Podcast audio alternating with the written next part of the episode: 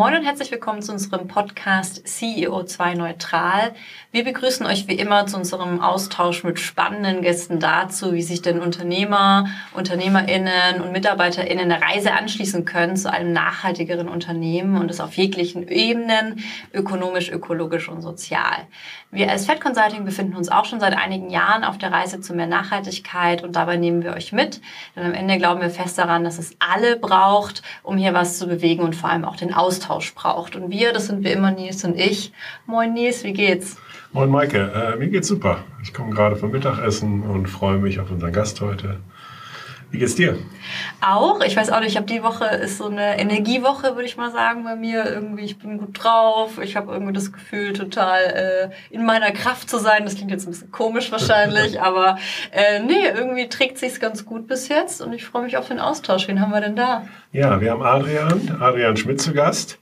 Und Adrian, du hast schon, ja schon einige Positionen in der Automobilbranche inne gehabt, zum Beispiel als Designer bei Volkswagen, bist dann zu Lilium gewechselt äh, um dich mit der Zukunftsvision Luftfahrttaxis auseinanderzusetzen, bevor du dich mit deinen Mitgründern zusammengetan hast, um End Mobility zu gründen. Dort wollt ihr den Markt der Rettungsfahrzeuge neu denken und somit effizienter und effektiver gestalten.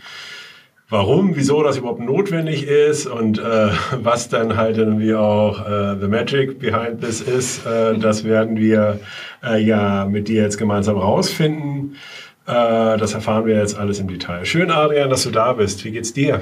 Ja, vielen Dank für die Einladung. Ich freue mich auf jeden Fall total hier zu sein. Äh, mir geht's gut. Ich bin gerade in München, bin so ein bisschen auf Deutschland-Tour zwischen, zwischen Tür und Angel. Bin vor zwei Wochen in Deutschland gelandet und am Montag geht's weiter nach Indien dann. Aufregend, aufregend. Äh, ja, wir fangen immer äh, mit einer Frage an, die wir jedem Gast stellen am Anfang, nämlich wie bist du zur Nachhaltigkeit gekommen? Also würdest du sagen, das hat mich schon immer begleitet, das Thema.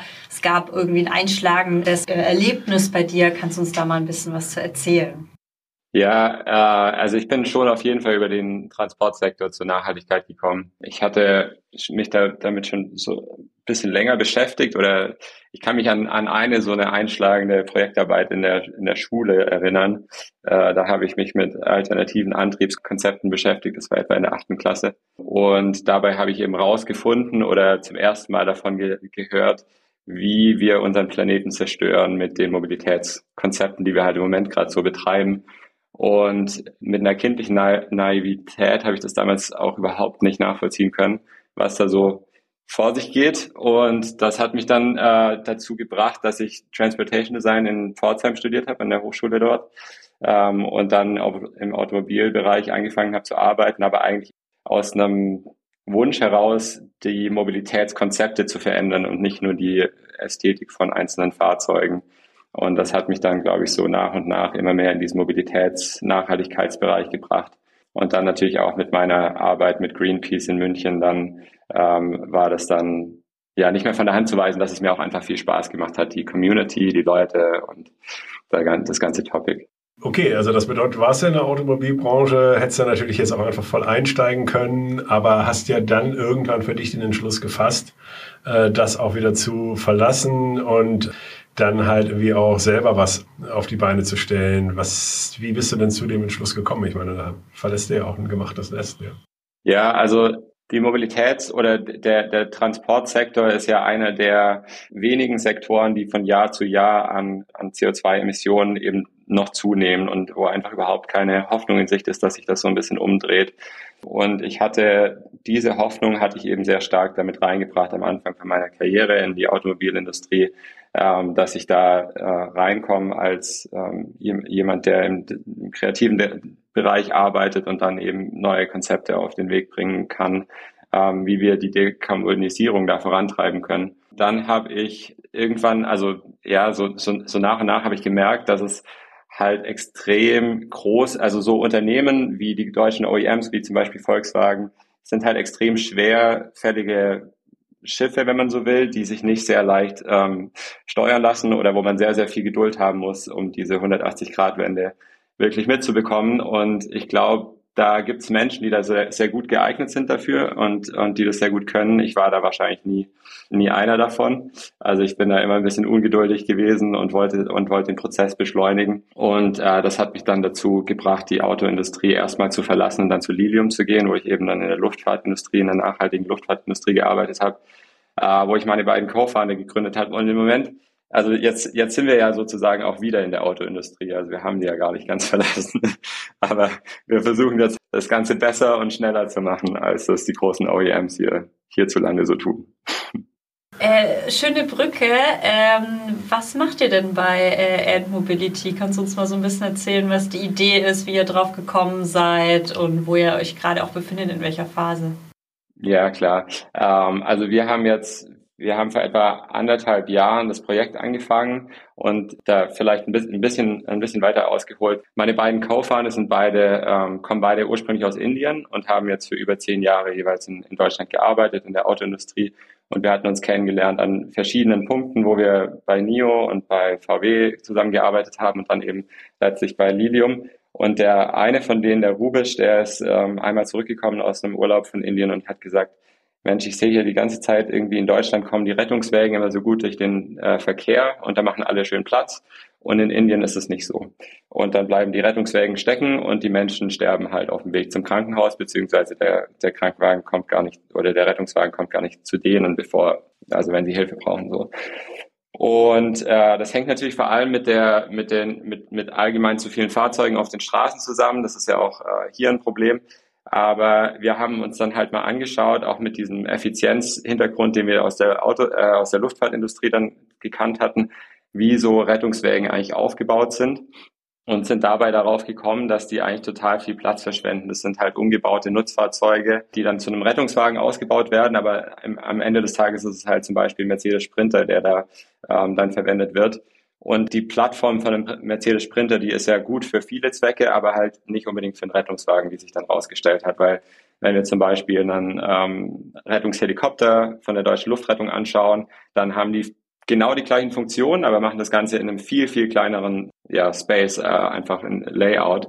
Und wir wollten dann diese Effizienz aus der Luftfahrt praktisch auf die Straße bringen und mal gucken, was wir da so entwickeln können als Konzept. Und so ist dann Ant Mobility entstanden. Und das hat dann nach und nach eben immer mehr Form angenommen mit der, mit der Entwicklung von der Plattform und mit der Entwicklung von dem Design. Und wir haben dann vor etwa drei Monaten eine, ein, ein Co-Development Agreement äh, mit Daimler India Commercial Vehicles unterschrieben. Also äh, die sind jetzt auch ähm, Teilhabe in der, in der Firma und, und äh, helfen uns bei der Entwicklung ähm, mitzumachen. Genau, aber es ist eine Firma, die rein aus Indien raus based ist äh, wir wollen auch für den indischen Markt produzieren und deswegen ist natürlich auch total wichtig, dass meine beiden Co-Founder da dabei sind. Ähm, aber ja, so ungefähr sind wir gerade, wir, wir sind jetzt gerade in der Pre-Seed, ähm, also haben die erste kleine Runde geschlossen und versuchen jetzt gerade ein bisschen mehr an Land zu ziehen, damit wir dann äh, die Prototypen weiterentwickeln können.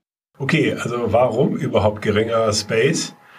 Äh, vielleicht nochmal einfach nochmal äh, den halt nochmal darzustellen. Du, hat, du kamst ja halt dann irgendwie da drauf, dass du gesagt hast, naja, die Dinger bleiben stecken. Äh, du hast natürlich noch ein ökologisches Thema. Was sind denn jetzt die Vorteile eures Konzepts? Okay, mit einem Fahrrad kommt man deutlich schneller durch den, durch den Stadtverkehr als mit, einem, mit jedem beliebigen SUV. Und das hängt halt damit zusammen, dass ein Fahrrad einen deutlich geringeren Footprint hat. Also du brauchst halt nicht so viel Platz, ne? Ähm, und bleibst deswegen nicht so schnell stecken. Und das ist auch der Vorteil von unserem Konzept jetzt. Also wir haben einfach dadurch, dass wir diese so ein höchst effizientes Layout gewählt haben für die Funktionalität von unserem Rettungswagen, konnten wir den Platz um 75 Prozent reduzieren und können dabei etwa die Turnaround Times, also die Zeit, die ein Rettungswagen braucht, von Einsatzbeginn bis äh, Patient in, dann am Krankenhaus abgeliefert wird, äh, um 35 bis 75 Prozent reduzieren. Also in urbanen, in urbanen Ballungsräumen in Indien eben. Ähm, das ist der eine große Vorteil. Das, das äh, führt einfach dazu, dass, dass, die, ähm, dass die Zeiten kürzer werden und dass dadurch die Menschen höhere Überlebenswahrscheinlichkeiten haben. Der andere Vorteil ist aber auch, dass wir durch diese Platzreduktion und durch die allgemeine Reduktion von Bauteilen und auch durch die ähm, Elektrifizierung von Rettungswägen deutlich weniger ähm, Running Costs haben. Also unsere Unterhaltskosten sind allgemein einfach viel, viel geringer. Und auch unsere Herstellungskosten sind viel geringer und wir können etwa einen Krankenwagen anbieten zu dem Preis, den oder ein, ein Operator kann sich drei von unseren Rettungswägen kaufen ähm, im Vergleich zu einem von denen, von denen, die heute operiert werden. Dadurch hoffen wir auch, dass wir die Gesamtzahl der Rettungswägen, die in Indien auf der Straße sind, erhöhen können, weil natürlich auch zum Beispiel in, in Deutschland haben wir einen Rettungswagen für 5000 Personen, in Indien haben wir einen Rettungswagen für 100.000 Personen. Und natürlich hängen die Turnaround Times auch damit zusammen, also wie die Dichte von Rettungswägen ist. Also wir hoffen, dass wir dadurch, dass wir so viel günstiger sind, eben auch einfach deutlich mehr Fahrzeuge auf die Straße bringen können. Stichwort Elektromobilität, die Reichweiten und so weiter sind dabei auch ausreichend. Äh, und das ist natürlich auch noch ein großer Hebel, ne? Also ich sag mal, in Bezug auf CO2. Ja, das, das, das Schöne ist ja, dass äh, Rettungswägen immer, die haben ja einen festen Standort, wo die geparkt sind. Also die, da, da, da, da ist sozusagen, da, die stehen jetzt selten, musst du die mal parken irgendwie am Café und dann irgendwie zwei Stunden aufladen. Das passiert eher nicht.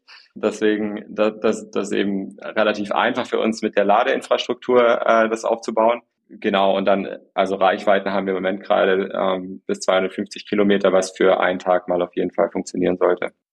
Das spielt ja auch, wenn wir uns jetzt über allgemein, und das ist ja auch äh, die Richtung, die du studiert hast, so ich es rausgehört habe, so ein bisschen dieses ganze Thema überhaupt nachhaltige urbane Mobilität. Also das ist ja äh, nicht nur in Indien, das ist ja letztlich äh, aktuell noch in vielen eigentlich ein globales Thema.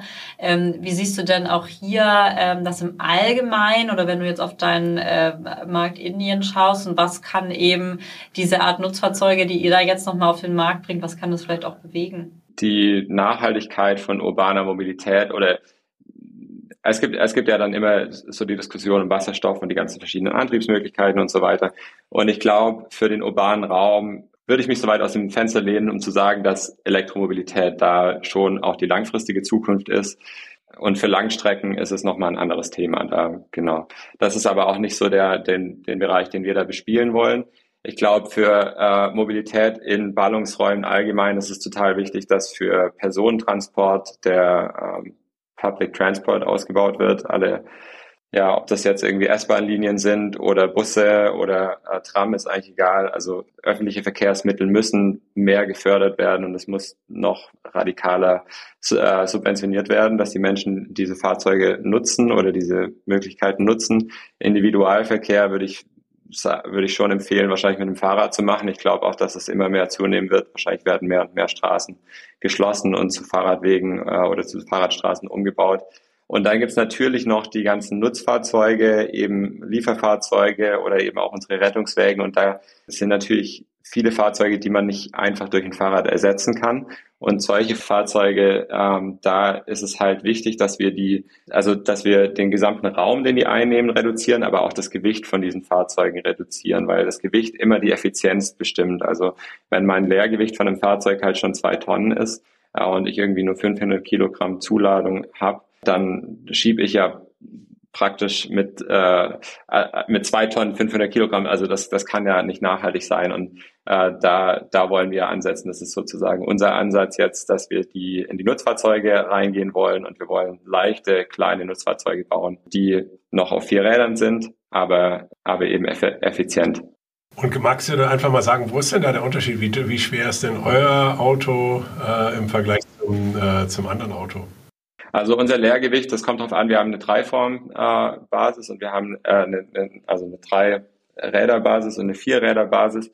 Ähm, und je nachdem haben wir unterschiedliche Zuladungen und unterschiedliches Leergewicht. Aber das Leergewicht von unserem, von unserem Fahrzeug bewegt sich zwischen 500 Kilogramm und 1000, ähm, also unter einer Tonne. Und unsere Zuladung äh, ist zwischen 500 Kilogramm und, und etwa 750 Kilogramm. Ähm, also wir können praktisch mit mit unserem Fahrzeug so viel Gewicht befördern, wie mehr oder weniger unser Leergewicht ist, was ein ziemlich guter Schnitt ist für, für kleine Nutzfahrzeuge. Und es ist auch nur deswegen möglich, weil wir eben von vornherein eine elektrische Plattform bauen. Also wenn man, was wir jetzt eben viel sehen, ist, dass Nutzfahrzeuge umgebaut werden, dass dann einfach statt einem Verbrennungsmotor dann ähm, ein Elektromotor reinkommt. Und das kann man schon machen. Das ist natürlich auch Elektrifizierung, aber die Effizienz bleibt halt auf der Strecke, weil Elektrofahrzeuge von äh, der Plattform auf an das aufgebaut sein sollten. Und weil die Schönheit an diesen Fahrzeugen eigentlich ist, dass sie so simpel sind. Ähm, nur wir sollten halt nicht versuchen, mit Elektrofahrzeugen Verbrennerfahrzeuge zu imitieren. Das ist äh, nicht sinnvoll. Ich meine, deine Einleitung zu dem ganzen äh, Thema und warum ihr euch das auch gewidmet habt, war ja ein bisschen dieses, dass die Abdeckung auch so schlecht ist, dass ja viel ähm, dann auch stecken bleibt im Verkehr. Jetzt wird man ja denken, das wird ja nicht erst seit gestern bekannt sein, ähm, dass es die, dieses Problem gibt, dass ja letztlich am Ende irgendwie Menschenleben kostet. Ähm, habt ihr denn eine Idee oder seid ihr mal in die Forschung gegangen, warum sich dem Thema irgendwie bisher nicht so richtig angenommen wurde oder wurde sich dem angenommen, es war noch nicht erfolgreich? Also der, der Rettungswagen wurde seit 230 Jahren nicht mehr grundsätzlich neu entwickelt. Natürlich hat sich das Equipment äh, an Bord von diesen Fahrzeugen schon entwickelt und das ist ja auch gut und die sind auch effizienter geworden. Aber äh, grundsätzlich an dem, an dem Aufbau von den Fahrzeugen hat sich nichts geändert. Und das ist natürlich schon so, dass die Fahrzeugentwicklung einfach früher deutlich, deutlich mehr Geld gekostet hat. Also Nutzfahrzeuge sind ja, eben wenn wir jetzt irgendwie bei einem, bei einem Sprinter zum Beispiel bleiben, die werden ja von Schreinerbetrieben äh, eingesetzt, aber auch von Glaserbetrieben, die werden als Rettungswagen eingesetzt und als Personentransportmittel. Ähm, also die, die, die decken eine enorme Bandbreite an äh, Funktionen ab. Und das ist, weil die Entwicklung von so Fahrzeugen teuer ist. Das braucht viel Zeit, das ist aufwendig und ist teuer. Und das liegt aber schon auch daran, dass die Verbrennungsfahrzeuge einfach grundsätzlich deutlich mehr Teile haben. Also ein Verbrennermotor hat etwa äh, 65.000 Bauteile, ein Elektro-Powertrain äh, hat etwa 25.000 Bauteile. Also das ist schon mal eine ganz schöne Reduktion von den Bauteilen einfach, von der Komplexität. Ähm, und wir wollen jetzt oder wir, wir glauben oder es hat sich diesem ganzen Thema noch nie so wirklich jemand bisher angenommen, weil es zu teuer war. Das kann man, glaube ich, schon so sagen.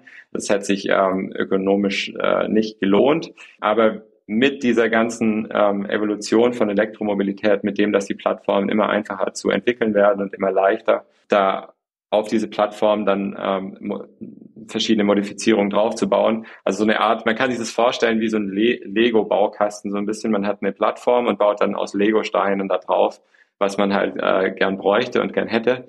Und das ist deutlich einfacher und kosteneffizienter geworden. Und das ist auch die, die Langzeitvision von unserer, äh, von unserem Unternehmen, dass wir eben diese Plattform, die dann erst für den Rettungswagen eingesetzt wird, dann für andere Nutzfahrzeuge einsetzen können. Weil ein Rettungswagen natürlich die allerhöchsten Sicherheitstargets äh, äh, treffen muss und ähm, halt funktionieren muss unter Druck auch. Und diese Plattform, diese hocheffiziente Plattform dann nachher zu nehmen, um dann äh, auch Delivery Vehicles rauszumachen, das ist natürlich relativ naheliegend und ähm, wird weiterhelfen, die, die, die Anzahl an schweren Fahrzeugen in, in urbanen Ballungszentren zu reduzieren. Ja, total interessant. Ne? Ich habe das aber, da ist nur so gefährliches Halbwissen, was ich habe. Aber ich hatte damals mitbekommen, dass die Deutsche Post ja auch jetzt mal in Deutschland äh, halt dann irgendwie da Elektrofahrzeuge halt dann irgendwie äh, an den Start gebracht hatte und einfach erfolglos war, da halt dann irgendwie eine, eine vernünftige Zusammenarbeit auf die Beine zu stellen mit einem der deutschen OEMs. Ne? Und halt am Ende ja dann halt irgendwie selber dann halt die Fahrzeuge dahergestellt hat. Äh, und das ist halt natürlich eben auch schwierig für die Großen, glaube ich, äh, da halt dann irgendwie, weil sie ja auch gleichzeitig eine Kannibalisierung ihres bisherigen Geschäftsmodells haben, äh, dort halt dann irgendwie entsprechend wirklich den Hebel umzulegen. Ne? Insofern finde ich schon interessant, dass du da halt natürlich jetzt eben auch dort ähm, Daimler India oder dass ihr die am Start habt und dass sie sich halt dann eben entsprechend auch beteiligen. Ja, ich denke auch, also man, man, man sieht es ja jetzt immer mehr auch. Es gibt da diese große amerikanische Firma ähm, Rivian, die jetzt mit Amazon so ein, so einen riesen ähm, Deal auch abgeschlossen hatte und Lieferfahrzeuge für Amazon baut, elektrische. Und da sieht man halt ganz gut, wie sich, de, wie sich das Design, also ich meine sowohl das Engineering als auch die äh, Ästhetik oder der, der formale Aufbau von den Fahrzeugen ähm, geändert hat und mehr wieder Richtung so einem alten klassischen Bauhausprinzip eigentlich Form follows Function mehr sich, sich dem widmet. Ich bin gar nicht so ein riesiger Bauhausverfechter oder so, aber ich glaube, Nutzfahr bei Nutzfahrzeugen ist es schon ähm, relevant, ähm, sich einfach die Funktion in den Vordergrund zu stellen. Also wenn wir halt die meisten Nutzfahrzeuge heute sehen in dieser Größenkategorie, wie, die wir jetzt bespielen von, von eben so Kleintransportern, die haben dann ähm, 3D-verformte Seitenbauteile ähm, und, und irgendwie ganz viel Überwölbung. Das sieht dann alles irgendwie besser aus auf der Straße. Das verstehe ich schon. Das ist ja auch mein Hintergrund. Ich finde das ja auch toll. Aber, äh, Aber ähm, ich weiß nicht, wenn jemand von unseren ZuhörerInnen vielleicht schon mal äh, versucht hat, einen VW-Bus auszubauen oder auch einen Mercedes Sprinter auszubauen oder so, die werden es wissen, dass es gar nicht so einfach diese Verformung von diesen Seitenbauteilen dann wirklich, also, also mit denen zu arbeiten, weil es halt einfach keine Wände sind, die irgendwie gelevelt sind. Ähm, und das macht einfach schlichtweg, also ja, das ergibt keinen Sinn im Nutzfahrzeugbereich. Das, das muss einfach nicht so kompliziert sein und das kann man deutlich einfacher machen. Und wir glauben, dass die Zukunft von Nutzfahrzeugen Purpose-Built ist, dass man einen Use Case hat und dann für diesen Use Case ein Fahrzeug baut. Ähm, und dafür muss es natürlich hochmodular sein. Das, das entwickeln wir so, dass es hochmodular ist, auch im Innenraum. Ähm, und das kann man auch schön machen, davon abgesehen. Also das ist gar nicht so, dass das dann äh, irgendwie nachher wie ein Toaster aussehen muss. Das kann man auch schön machen.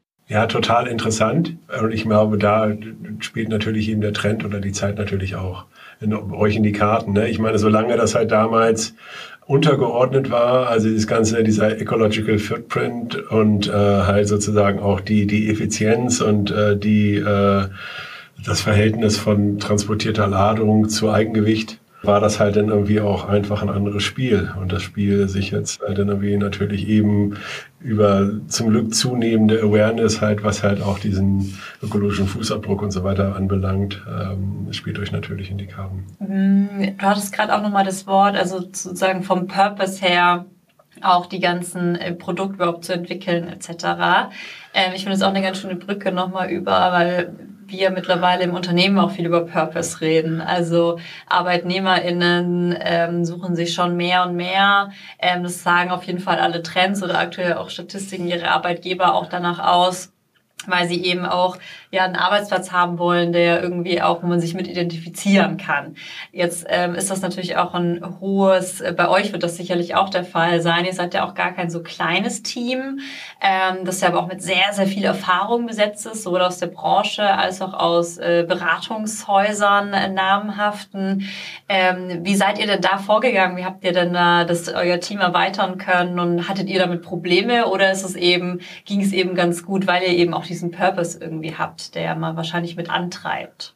Ja, das ist natürlich schon, also, also wir haben das auf jeden Fall jetzt auch für, für uns gemerkt, dass die Vision, dass wir wirklich ein Produkt bauen, mit dem wir nachher Leben retten und die kannst du nachher zählen. Also man, ne, das ist also die, die, die Rechnung jetzt aufzustellen, wie viel Leben wir tatsächlich am Tag dann retten würden, ist natürlich ein bisschen wackelig so, aber wir haben es schon mal aus Spaß gemacht. Ich nenne die Zahlen jetzt nicht, weil die mir zu unsicher sind, so, aber man kann das, also man kann praktisch äh, ne, mit so mehr oder weniger mit einem Sekundentakt mitzählen. Und das ist natürlich schon eine, das, das ist, also das ist toll, das ist eine schöne Motivation zu haben. Ähm, und es gibt auch viele Menschen, die uns Geschichten erzählen. Also wir haben äh, eben, da kommt dann unser Entwicklungs-Background, ähm, auch unser User Research-Background äh, dann auch mit rein, dass wir mit vielen Leuten gesprochen haben, die eben äh, auch Menschen verloren haben, weil die Rettungswägen nicht re rechtzeitig gekommen sind oder weil die dann stecken geblieben sind. Das ist einfach ein Problem, was ja an die 100.000 Menschenleben kostet pro Monat, allein in Indien so. Und dieses Problem anzugehen, das, ich glaube, das hat bei den allermeisten, also mindestens bei den Menschen bei uns im, im Team jetzt einfach so einen ganz starken Aha-Moment äh, gegeben, wo die gesagt haben, oh cool, ist ja, äh, Mensch, wie ist, wieso, wieso hat das noch nie, noch, noch nie jemand früher gemacht? Und das ist ja auch so ein bisschen das, was wir uns gedacht haben, so, ähm, ja, das ist jetzt schön für uns, dass wir diesen Bereich gefunden haben, weil wir da richtig disruptiv reingehen können.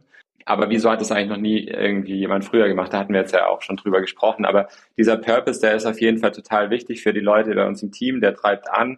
Der hilft auch total, die, die Geschichte äh, zu erzählen. Also ja, dass wir mit Menschen in Kontakt kommen, ähm, dass Investoren äh, mit uns sprechen wollen. Das ist total wichtig, glaube ich schon. Und ich glaube auch, dass es für uns als äh, Arbeitgeber in der Zukunft eine wichtige Antriebskraft bleiben wird. Wenn wir realistisch sind, dann werden wir über die Rettungswagen alleine zur Profitabilität wahrscheinlich nicht kommen. Also wir brauchen schon die Nutzfahrzeuge noch, noch dazu, dann auch die anderen. Aber, aber diesen Rettungswagen als das Kernmodell zu haben, das ist auf jeden Fall ähm, der Antrieb von unserem Unternehmen. Und ich glaube, dass es total wichtig ist, dass wir diese Philosophie und die Vision auch äh, glaubhaft weitertragen und auch äh, Transparenz da schaffen. Also äh, uns ist es total wichtig, dass wir nicht nur dann in, in Zukunft auch flache Hierarchien haben, sondern auch, dass wir auch ein Shared Leadership Modell anbieten, also dass die, dass die Menschen sich wirklich auch beteiligen können und ihre, ähm, ja, ihre Vision damit reinbringen können. Ähm, und, und ich glaube, dass wir über so eine Purpose-Build-Company äh, da ganz gut auf dem Weg sind im Moment gerade. Scheint auf jeden Fall auch äh, Feuer zu finden außerhalb von unserem Team und das ist schön. Und wie macht ihr das mit, der, mit den Standorten? Weil das ist ja immer schon ein großes Thema. Remote Company, India, Deutschland. Äh, gut, Zeitverschiebung geht ja noch einigermaßen. Trotzdem, äh, äh, wie ist es da? Also wir haben wir äh, wir haben jetzt den ersten Standort in Chennai. Äh, Chennai liegt an der Ostküste in Indien im Süden. Ähm, das ist so, so ein bisschen das Detroit von Indien, sagt man auch. Also das ist die Autoindustrie, äh, Hauptstadt von Indien. Ähm, da ist Daimler, da sind andere große, äh, namenhafte ähm, Autohersteller. Und da haben wir jetzt auf jeden Fall unsere Entwicklungs-Headquarters äh, erstmal. Das ist auch sehr schön am Strand. Das ist natürlich auch was, wo, wo ich persönlich mich drauf freue. Wir wollen aber unser Design Center in Goa aufbauen, also dann an der Westküste und haben schon vor, in Europa dann noch ein weiteres Entwicklungsstudio auch zu, aufzubauen, so ein bisschen längerfristig, weil wir jetzt alle, wir haben alle einen Bezug zu Europa, wir haben alle hier gearbeitet, wir kennen die Menschen hier, unser Netzwerk ist natürlich auch zum großen Teil in Europa und da würden wir noch sehr gern auch weiterhin ein Studio aufbauen. Aber natürlich, also für uns ist es jetzt so, unser Team ist im Moment gerade über 50 Prozent von, von den Leuten arbeiten remote. Ähm, wir haben einige in Indien, wir haben noch ein paar äh, aus Deutschland, die jetzt mit, mitarbeiten. Und ich glaube, dass, dass das auch bisher so für uns ganz gut funktioniert. Also das eine ist, dass wir diese Firma gründen wollten, aus dem, aus dem Antrieb raus, ja, Menschenleben zu retten. Und das andere ist aber auch, dass wir, glaube ich, alle, auch meine beiden Co-Founder, Lust darauf haben, einfach ein ähm, Environment zu schaffen, wo wir Menschen zusammenbringen, die richtig Lust haben, was zu bewegen und äh, ja und die Welt ein bisschen besser zu machen und das auch nicht nur sagen, sondern wirklich auch meinen und da voll dahinter stehen und da sind wir ganz gutes Team. Ich glaube, was was total ja wichtig und und äh, challenging wird jetzt in Zukunft ist, da eine gewisse Success Matrix reinzubringen, also das das anständig zu messen, ähm, wie glücklich die Leute bei uns dann wirklich sind und wo, wo woran es dann hängt. Das kenne ich ja aus den anderen Unternehmen, wo ich bisher noch war, so äh, MitarbeiterInnenbefragungen sind selten furchtbar hilfreich gewesen. Und ich glaube, das ist so ein bisschen die Challenge, aber da arbeiten wir jetzt auch mit einem ähm, Social Design Studio äh, in äh, New York zusammen, die uns da helfen, ähm, so ein bisschen die, die Kultur da, da gut aufzubauen. Und das, das ist auch ein cooles Projekt. Also es macht auch Spaß, die Firma, die Organisation aufzubauen, äh, mal abgesehen von dem Projekt eben selbst. Ja. Ähm, ja, wir sind jetzt eigentlich noch äh, schon über der Zeit, aber eine Frage ähm, hätte ich noch, weil du ja gerade so gut aufgespannt hast, wie global ihr arbeitet mit dem Zielmarkt oder dem Zielland ähm, aktuell auf jeden Fall eben Indien. Gibt's da, also klappt das gut? Vermutlich hilft es natürlich, dass auf jeden Fall zwei Inder mit dir ähm, da im Founding-Team sind. Aber also wie kommt das denn an, wenn man dann sagt, man will im, in Europa zum Beispiel dann aber auch irgendwie das Research Center dafür aufbauen? Stößt das auf offene Ohren? Ist das auch ein bisschen komisch, dass dann wieder aus Europa irgendwie ähm, da Ideen kommen? Also äh, Kannst du da ein bisschen erzählen, wie das miteinander in der Zusammenarbeit ist? Ja, es ist also es ist auch eine Frage, die ich mir auch persönlich so gestellt hatte. Also ist schon äh, ist, ist schon wichtig, dass man sich das äh, ja, dass man sich das in Bewusstsein bringt, so was was da auch passiert. Ich gehe dann natürlich als weißer Cis-Mann ähm, aus Deutschland nach Indien und baue ähm, da eine Firma auf, zusammen mit zwei indischen, auch äh, männlichen Kollegen. Und das ist natürlich eine gewisse Spannung, die da, die da irgendwie drin ist. Und ich glaube, da man, ich glaube, Awareness ist so das beste Mittel, was wir haben, äh, uns da ja, uns das einfach bewusst zu machen und da sehr reflektiert zu sein in, in, in unserem Umgang, wie wir das machen wollen. Ähm, das Research Center, wir wollen ein Research Center in Europa haben, aber unsere äh, Headquarters von der Entwicklung, äh, Design und Development bleiben in Indien. Also es ist eine, wir haben unsere komplette Supply Chain in Indien, äh, wir fertigen in Indien, also die ganze Wertschöpfungskette bleibt äh, vor Ort. Und insofern, ich glaube, ich glaub, an, de, an dem Ende funktioniert es ganz gut. Ähm, und, und alles andere müssen wir jetzt so ein bisschen auch austesten. Was ich bisher ähm, mitbekommen habe, ist, dass es die Zusammenarbeit mit den Menschen in Indien und mit den Organisationen, die wir da bisher getroffen haben, war total schön und klasse. Das hat super gut funktioniert. Ich glaube, es ist wichtig, das eben zu co-developen und nicht zu sagen, wir kommen jetzt hier und haben die Lösung, sondern wir kommen und sagen, wir haben hier, das hätten wir auch überall anders ähm, sammeln können, diese Erfahrung, aber wir haben jetzt halt nur mal in Europa und, und ich ein bisschen in Los Angeles noch ähm, äh, Automobilerfahrung gesammelt und wir haben jetzt die Möglichkeiten ähm, und wollen dieses Problem angehen und das Wichtige ist, glaube ich, schon auch, dass ich das Problem nicht entdeckt habe. Also ich bin jetzt nicht nach Indien äh, auf so eine Art Findungsjahr oder so getravelt und äh, so Backpacken und dann ist mir aufgefallen, oh Mensch, hier könnte man ja ganz viel Tolles verbessern. Also das war auf jeden Fall nicht der Fall, sondern das wurde schon äh, eben von dem Rubisch an uns herangetragen und äh, der hat sich da letztlich Hilfe gesucht, äh, das zu entwickeln und da freue ich mich, dass ich da Teil davon sein darf und ich versucht es mit einer ganz, ähm, ja, mit einer humblen Einstellung da jetzt hinzugehen und, und einfach als Geschenk zu sehen, dass ich da so warm willkommen werde, wie das im Moment gerade der Fall ist. Ja, Adrian, vielen lieben Dank für deine Zeit. Ich habe das Gefühl, wir könnten noch drei Stunden äh, weiter schnacken. Ähm, aber nur, es ist nun mal ein Podcast, der irgendwann enden muss. Ähm, wir geben am Ende unserem Gast immer noch mal die Möglichkeit, einen Appell loszuwerden. Also wenn du irgendwas nicht sagen konntest oder gerne noch was unterstreichen würdest, ist jetzt deine Gelegenheit. Also ich glaube, ich habe einen ganz guten Überblick gegeben. Ich kann natürlich alle nur ähm, dazu äh, ermutigen, äh, unsere, unsere Website zu besuchen und uns zu kontaktieren, wenn ihr irgendwelche Fragen habt oder so. Also ja, so meldet euch, wenn ihr Lust habt, dabei zu sein. Alles, also wir sind, wir sind einfach, wir sind einfach ein cooles Team so und wir haben, wir haben Lust, das zu machen und ich hoffe, dass wir auch diese, diese Energie irgendwie nach außen tragen und projizieren können. Ich habe eher, also so ein Appell an, ich, ich glaube, es ist einfach total wichtig, so in unserer, in unserer Zeit und in unserer Generation, in sich reinzufühlen, ob man am richtigen Ort ist. Und ich glaube, wenn man das, wenn man das wirklich macht, wenn man wirklich äh, ja sich sich die die Zeit nimmt, mal sich hinzusetzen und zu reflektieren und vielleicht äh, auch ein bisschen Meditation zu betreiben und und über die und über die Dinge nachzudenken, dann spürt man schon ganz gut in sich rein, ob man am richtigen Ort ist zur richtigen Zeit. Und ich glaube, das äh, kann dazu führen, dass man dann vielleicht auch so eine Reise anbricht ähm, und, und sein, sein Leben in die richtigen Bahnen bringt. Und dann, ich glaube, dass es, dass es wichtiger ist, äh, wie man Sachen macht, ähm, als was man dann äh, macht, weil ich glaube, wenn man das How richtig definiert, dann, äh, dann wird das, was am Ende rauskommt, ganz sicher gut werden. Und da will ich nur alle ermutigen, das zu machen. Das ist jetzt ein bisschen also ich lebe ganz gern nach dem Prinzip von, äh, von, was Steve Jobs mal gesagt hat, dass man die Punkte äh, nur im Rückspiegel miteinander verbinden kann. Ähm, und ich glaube, das ist ähm, äh, ja wahrer denn je sozusagen. Also ähm, seid mutig, geht raus, folgt euren Träumen und eurem Bauchgefühl und dann wird es schon alles am Ende Sinn ergeben im Rückspiegel. Adrian, vielen lieben Dank äh, für den äh, fast schon philosophischen Appell. Ich finde es total schön. Danke, dass du die Zeit genommen hast. Euch ganz viel Erfolg für euer Unternehmen. Vielleicht können wir auch hier nochmal in x Monaten oder so nochmal zusammenkommen und hören dann, was so passiert ist. Äh, auf jeden Fall passiert sehr schnell. Ähm, und äh, ganz, ganz viel Erfolg euch weiterhin. Vielen Dank. Ja, vielen Dank meiner Seite. Danke, Adrian. Vielen lieben Dank euch auch.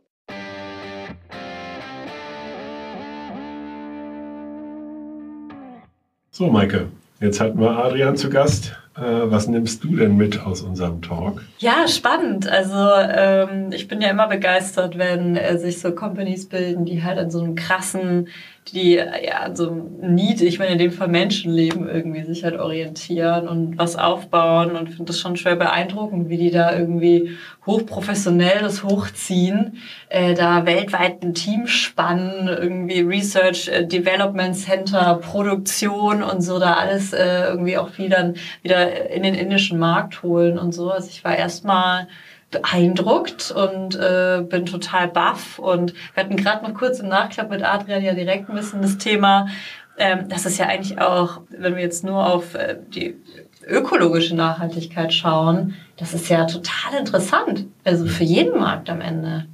Ja, voll. Ne? Also eben dieses Thema, einfach auch das Gewicht zu reduzieren und dass es natürlich irgendwie auch total Sinn macht, jetzt halt nicht immer da zwei Tonnen durch die Gegend zu fahren, wenn man jetzt irgendwie 100 oder 200 Kilo bewegen will oder auch 500 Kilo. Äh, und dass das natürlich in direkter Relation zueinander steht. Das lohnt sich wirklich immer wieder zu vergegenwärtigen und da äh, eben auch einfach mal zu überlegen, okay, was ist eigentlich das angemessene Verkehrsmittel? Und gerade wenn man auf diese urbane Mobilität schaut, dass es da einfach sinnvoll ist, eben auch äh, jetzt vor diesem Hintergrund, dass man auch mehr individualisieren kann und nicht mehr nur eine Plattform hat, wo alles reingebaut werden muss, da auch wirklich ähm, nochmal andere Nutzfahrzeuge auch zu haben, weil das ist ja immer noch ein großer ein großes Argument eben auch für viel Platz in der Stadt und, mhm. und so weiter und so fort. Also die dem Autoverkehr gegeben wird. Äh, also auch diesen Blickwinkel da zu haben, finde ich total äh, wertvoll. War für mich ein komplett neuer Einblick. Nochmal hatte ich überhaupt nicht also in, auf meinem persönlichen Zettel. Äh, und äh, glaube schon, dass da auf alle Fälle auch eine große, großer Markt ist und eben auch ja, große Zukunft. Äh, also da wird sich halt noch ganz viel verändern und verändern müssen auch. Das denke ich auch. Und wenn da jetzt äh, eine unserer ZuhörerInnen genau dazu vielleicht auch gerade noch was hat oder weil ich finde, ja, dieses Thema irgendwie Verkehr, Verkehrskonzepte, vielleicht können wir auch mal rauszoomen aus der Stadt. Äh, wir hier in Hamburg irgendwie mitten auf der Reeperbahn haben, glaube ich, äh, dann doch einfach auch mehr Möglichkeiten tatsächlich. Äh, also wir gehen hier raus, haben mehrere ähm, Autos, die wir mieten können, E-Scooter, E-Roller, Fahrräder, S-Bahn, ähm, S-Bahn, Bus. Also ist ja wirklich, äh, ich habe gar kein Auto mehr. Und spannend könnte es natürlich auch nochmal sein, ein bisschen nochmal ähm, raus aus der Stadt zu gucken. Also wenn sich da jemand angesprochen fühlt, wir hätten Bock, ähm, meldet euch. Äh, am Ende ist es ein Riesenhebel, wenn wir irgendwie an den Verkehrssektor rangehen. Ja. Hat wieder Spaß gemacht. Mir Nils. auch, Maike. Äh, bis zum nächsten Mal. Bis zum nächsten Mal.